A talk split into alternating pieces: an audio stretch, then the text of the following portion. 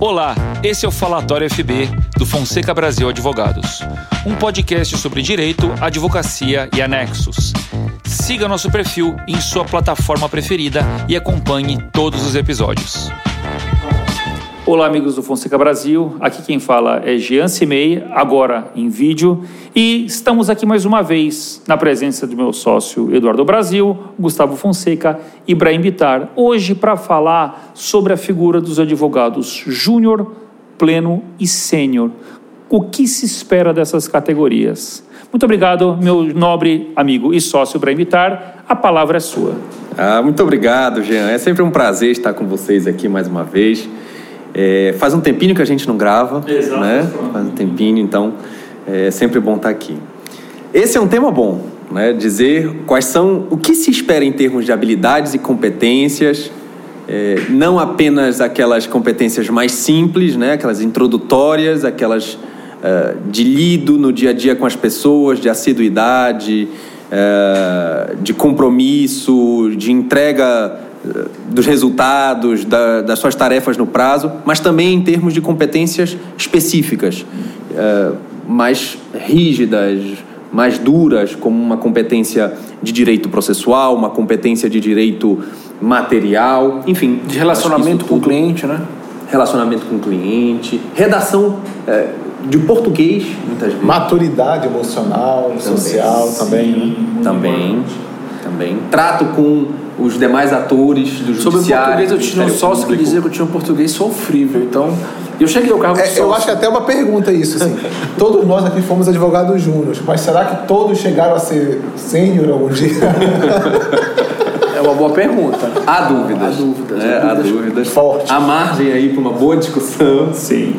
Tem que ver essa questão do português, se é Muito se condição sine qua ou não. E aí a gente já chega na, na resposta. A minha é uma premissa. Sim, claro. Não falou um português correto. Mas tem uma, uma, correita, uma definição assim, como... bem direta, curta e grossa que eu achei na internet quando nós pensamos sobre esse tema, que é, é eu vou ler aqui. Como saber se eu sou advogado júnior, pleno ou sênior? Primeiro ponto. Se, vo, se os outros ficam putos com o que você fez, você é júnior. Se ninguém fica puto, você é pleno. Agora, se você fica puto com os outros, você é sênior. Excelente. Cara, resumiu tudo aqui de uma maneira poética e bem, bem direta, né? É isso, é isso. Agora, tem fa as faixas, elas não são necessariamente júnior para pleno, né? Você tem lá dentro do júnior, geralmente, estágios diferentes do, do, do, profissional, né? Que é muito difícil de averiguar. Ele mesmo perceber se ele está avançando ou ela está avançando e a própria pessoa que faz essa avaliação. Não é uma, um critério fácil, né? Não. E dentro dos critérios é, de governança, de plano, de cargos e carreira, enfim, é, uma faixa dessa de júnior, por exemplo, pode ter três etapas, pode, ser, pode ter 15 etapas, 20 etapas, a de pleno, a mesma coisa, a de sênior, a mesma coisa. Então, é... que, são, que é uma classificação criada, na verdade, Sim. porque tem a sua utilidade, né? tem a, a sua entrega enquanto é, critério objetivo, para dar um padrão para a pessoa também poder ter um autoconhecimento, a própria empresa ou o escritório poder também dar um enquadramento e poder mostrar um mapa maior para aquela pessoa e longe de ser algo que vai definir alguém, na verdade, vai situá-la dentro de um plano maior ali. É uma métrica. É, sim, até porque nós temos uma experiência aqui no escritório de várias pessoas que entraram aqui júniores sabendo que não era, na verdade, júnior. É mais uma questão de momento, enfim, uma série de outras de outras questões que alteram esse contexto, né? não define ninguém. Esse é um ponto bem, bem Mas importante. uma pergunta aqui para vocês é o seguinte: vamos pegar os dois parâmetros iniciais, júnior e o pleno é, existe uma diferença de trabalho, de gama de trabalho, complexidade de um para outro? Sim. Uma diferença de entrega, uma diferença de tempo de casa? O que, que influencia nisso? Ou é, é uma situação que é, é fomentada por vários princípios informadores, por vários critérios? Vai lá. O mais velho primeiro. Fica à vontade. Então, é, 15 dias só, mas tudo bem. Vou fazendo uma comparação bem, bem grosseira É, no meio médico, quando você entra para a residência, por exemplo, você tem vários anos de residência ali, ou você é ou R1, ou R2, ou R3. Então, na verdade, o júnior ali é o R1, para não dizer um acadêmico, é o cara que vai fazer o que ninguém quer fazer. Sim. E, e só conseguiu estar à frente do estagiário naquele momento, mas ele vai ter que dar conta do trabalho que é colocado aí, e normalmente são colocadas é, situações menos complexas, menos. É, especiais, especiais que geram uma exposição, até poder já dar aquela rodagem, dar aquela confiança para a pessoa ir poder ir se desenvolvendo.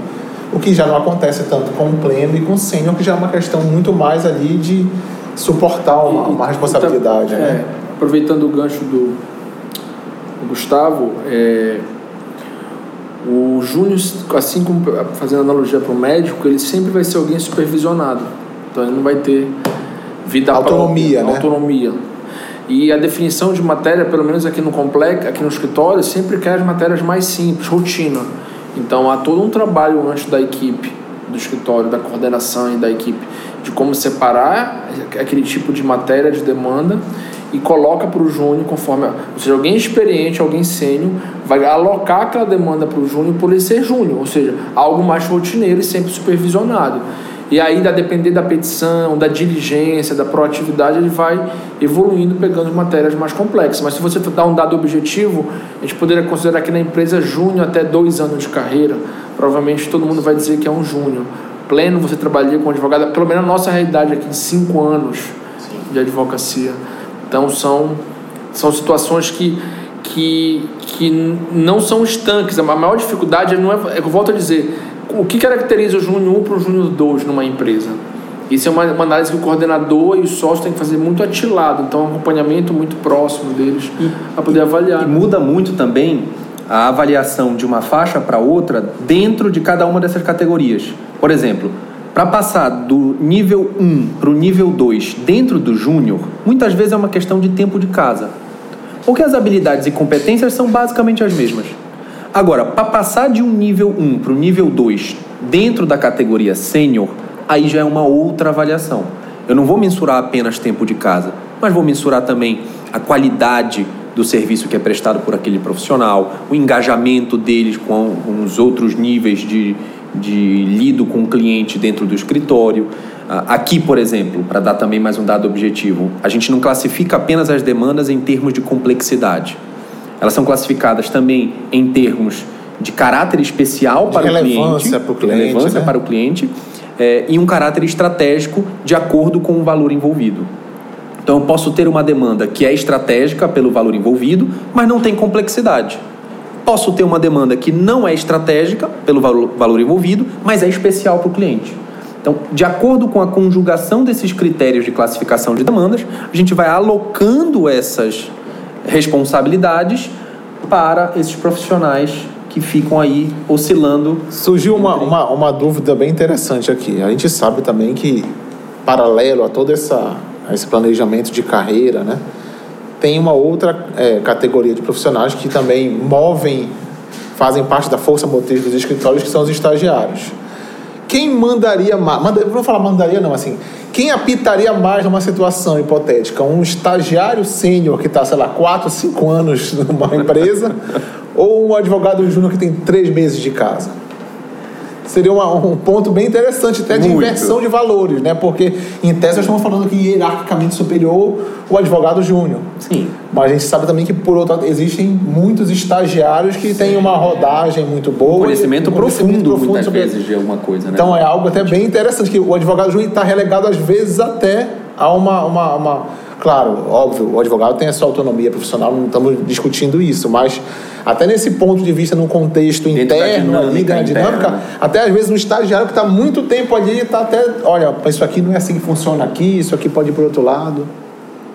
É, eu, eu, não sei, seria interessante então ouvir as, as opiniões de todos, mas numa dessa, o, imagine que o coordenador, no momento de ponderar, o estagiário sênior, que já dá três ou quatro anos, ele é praticamente um advogado sem carteira da OAB, que conhece todo o procedimento do escritório. Se ele está lá quatro anos. Mas já não ele... tem advogado sem carteira da OAB, tem é, bacharel. Mas tem, tem gente que. Tem advogado que tem carteira da OAB e.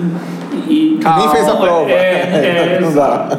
Mas assim. É o teu é... tipo Zé com o AB, tu quer falar isso? Não, não de forma alguma. Nunca falei isso. Nunca falei. Jeito, nunca, nunca. Isso não foi eu, não.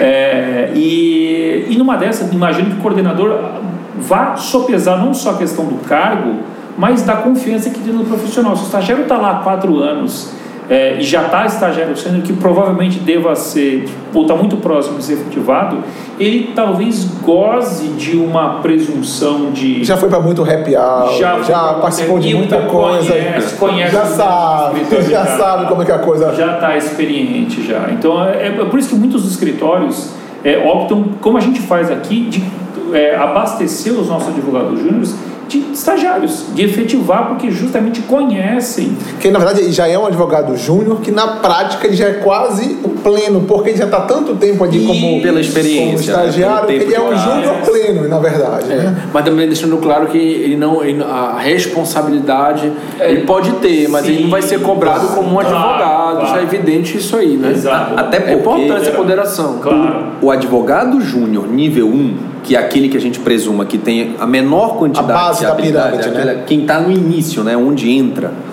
é, não é uma pessoa sem nenhum conhecimento, claro. de modo nenhum. Claro. Ele estudou cinco anos, tem o seu esforço individual. Estagiou em outros lugares. Estagiou em outros lugares. Ele passa por um processo seletivo, que muitas vezes analisa também aquelas habilidades mais simples, que isso também é importante no dia a dia. Então, é uma pessoa que tem a sua. Com certeza tem uma, uma preparação muito Sim. maior que o estagiário. Agora, o estagiário, em regra, no exemplo que o Gustavo deu, é um advogado júnior que está entrando numa empresa e um estagiário que está lá há 4, 5 anos. Lógico que ele conhece o contexto da empresa, aí eu concordo. Mas em termos de responsabilidade, de cobrança, de vivência, vai ter mais. Não, é exatamente essa reflexão, porque na verdade é óbvio que o estagiário não está hierarquicamente superior ao advogado. Claro. Mas dentro de uma determinada companhia ou organização, ele está ali. A, como ele já tem mais rodagem de casa, já conhece pelo menos aquele ofício que provavelmente o advogado vai se dedicar, ele já está ali vendo há muito tempo. Apesar de ele estar abaixo, é como se na, moralmente ali na prática ele está quase acima do aquele advogado. Foi essa. Sim, a... mas eu acho que uma fala muito importante, interessante do Eduardo. Obrigado eu acho que foi a primeira é com relação. A, a preparação que o advogado, o advogado júnior, ele tem, pelo menos o, o, estudante de direito, se quiser começar na advocacia, que seja no escritório próprio, que seja no outro escritório, ele tem que ter essa preparação durante a faculdade. Ele não pode ficar os cinco anos da faculdade. Eu sei que as pessoas têm problemas distintos, cada um tem a sua vida específica, mas é importante você, ainda que não tenha o dia inteiro, mas que se dedique ao estágio parte da sua jornada, porque é importante você ter o conhecimento prático também. Você não Estagiou pode... a partir de que ano, já? A partir do segundo ano, início não, não, do segundo ano. Foi 66, 65, teu estágio? É, né? Fala a verdade. E tu, Brian, a partir de que ano? Fala a verdade. 46. Eu, no terceiro semestre, já estagiava. Em 2007. Segundo semestre, com o doutor Otávio Mendonça, que não pagava salários para os estagiários. Ele dizia que era um prêmio o estagiário aprender de graça, e é verdade, de certa Mas é. forma. É. Mas eu acho que aqui na empresa, aqui acho não, aqui na empresa te remunera. E na época o outro advogado me dava do bolso dele Mas era reais. muito mais comum antigamente. Era muito mais comum. Eu estagiei por dois anos e meio voluntário no Fórum de Aranindeu. Eu, eu também estagiei lá. O doutor Raimundo Santana. Sério? Doutor Olha só. Doutor Raimundo... Chaves. Nossas histórias se conectam, né? Olha só. Forte como nossos lados. Chega, chega arrepiei aqui. Mas como o foco não é estagiário nessa conversa, eu quero saber o seguinte. Jean Simeu, o que faz um advogado ser pleno? vai mudar o patamar, vai ganhar mais plata no bolso. Me fala, o que faz o cara ser pleno? Eu acho que. Com cor dos olhos? Não. Crossfit? Começar a ter dor, todas as não vai deitar na cama. Ter dor, Copo Stanley. puxar, o, puxar o saco do chefe? Ganhar é, um, um, torneio de beach tênis. A responsabilidade da condução dos processos, os processos estratégicos, os processos de maior complexidade é, você está numa dada situação em que as suas peças passam por uma menor quantidade de correções. Todas as peças têm, todo mundo na hora de redigir pode cometer um arquivo, mas o pleno ele tem que ter uma quantidade muito pequena de erros nas suas peças, tem que ter um uma cuidado bastante grande com o que escreve e na quantidade de na complexidade de e uma, uma coisa interessante colocar para os ouvintes que aqui na, no escritório no FB é, a gente faz uma avaliação objetiva e subjetiva. Então tem a avaliação Sim. subjetiva, que é isso, a escrita, a tese, a técnica, e a subjetiva, que é o controle, quantidade de demanda, quantidade de prazos cumpridos, quantidade de diligências. O objetivo. Objetivamente. Caso, então, isso é importante para alguém se tornar pleno aqui na empresa. Tem cada Não há uma lei, não há um critério geral não. dos escritórios, mas aqui é um dado objetivo conjugado com subjetivo. Sim. E o sênior, doutor Gustavo Fonseca? O que torna uma pessoa sênior? Bom, eu estava até pensando aqui. Papo de derrubar falando... avião, qual é a história? Olha, e tendo um Renegade ganhando um torneio de beat tennis dentro do Paulistão, ele já está meio caminho andado. Se ele beber uísque, já é suficiente? Tem que conhecer algumas uvas diferenciadas já, tem como de vinho. Ah, ah, é vinho, então. Eu acho que torna o sênior é quando ele conduz é, um cliente consegue conduzir o cliente de forma sozinho. Claro que ninguém conduz o cliente sozinho, mas ele sabe conversar com o cliente de forma sozinha, não precisa de um auxílio de um outro advogado para tratar em reunião. Sim. Porque aqui no escritório, os júniores trabalham junto, participam de todas as reuniões com o cliente, até para ganhar essa maturidade, mas o sênior, quando ele sozinho, consegue tomar. Eu acho que assim, rotulando até um pouco melhor da. da não gostamos de rótulos. É, mas assim, dando uma definição, descrevendo bem objetivamente, eu acho assim, é quando aquele advogado ele começa até a tomar uma postura de sócio e conseguindo realizar as coisas de forma autônoma, ou seja, está delegado um determinado cliente a ele, o cliente já sente a segurança naquela pessoa para tocar as coisas de forma é, independente sem precisar recorrer sempre ao sócio do escritório. Então, assim, acho que isso é, na verdade, um sinal, uma luz que acende para poder começar a mostrar que aquela pessoa ali se tornou um advogado Filosofou. Que isso. Senti a Ariana Suassuna passando. Lembrou a Ariana Suassuna agora. Meu Deus. Inclusive a imagem. A né? imagem, eu olhei para ele, né? a Ariana Suassuna na minha frente. Meus amigos. É que eu corto o cabelo hoje, cara. Exato. Gostaria de agradecer mais uma vez a presença de todos vocês, meus sócios, de você, ouvinte, é, onde você estiver, em qualquer lugar. Ou espectador, que agora tem vídeo. Tem vídeo agora já. E agora tem vídeo, exatamente. Você tem que informar que estamos em todas as plataformas: YouTube, Instagram, Spotify, Deezer. Deezer. É dizer, dá pra fazer um meme com as posturas é, aqui na cadeira, dar um negócio Dizer que, dizer pro Gustavo que Deezer não é diesel, ele pensa aquela marca de roupa, deixar bem clara a diferença. É importante, tá muito claro pro ouvinte isso. E é, contamos com vocês no nosso próximo encontro. E se vocês tiverem dúvidas, por favor, ou temas que queiram sugerir, mandem para contato fonsecabrasil.com.br de vários temas que vocês quiserem. A gente já fez aqui alguns especialistas. Mais fácil um cancelamento, já. Oi? É mais fácil um cancelamento. Pois é. Mas nos vemos na próxima. Um grande abraço a todos. Muito obrigado, meus amigos. Valeu, até mais. Valeu. Até mais.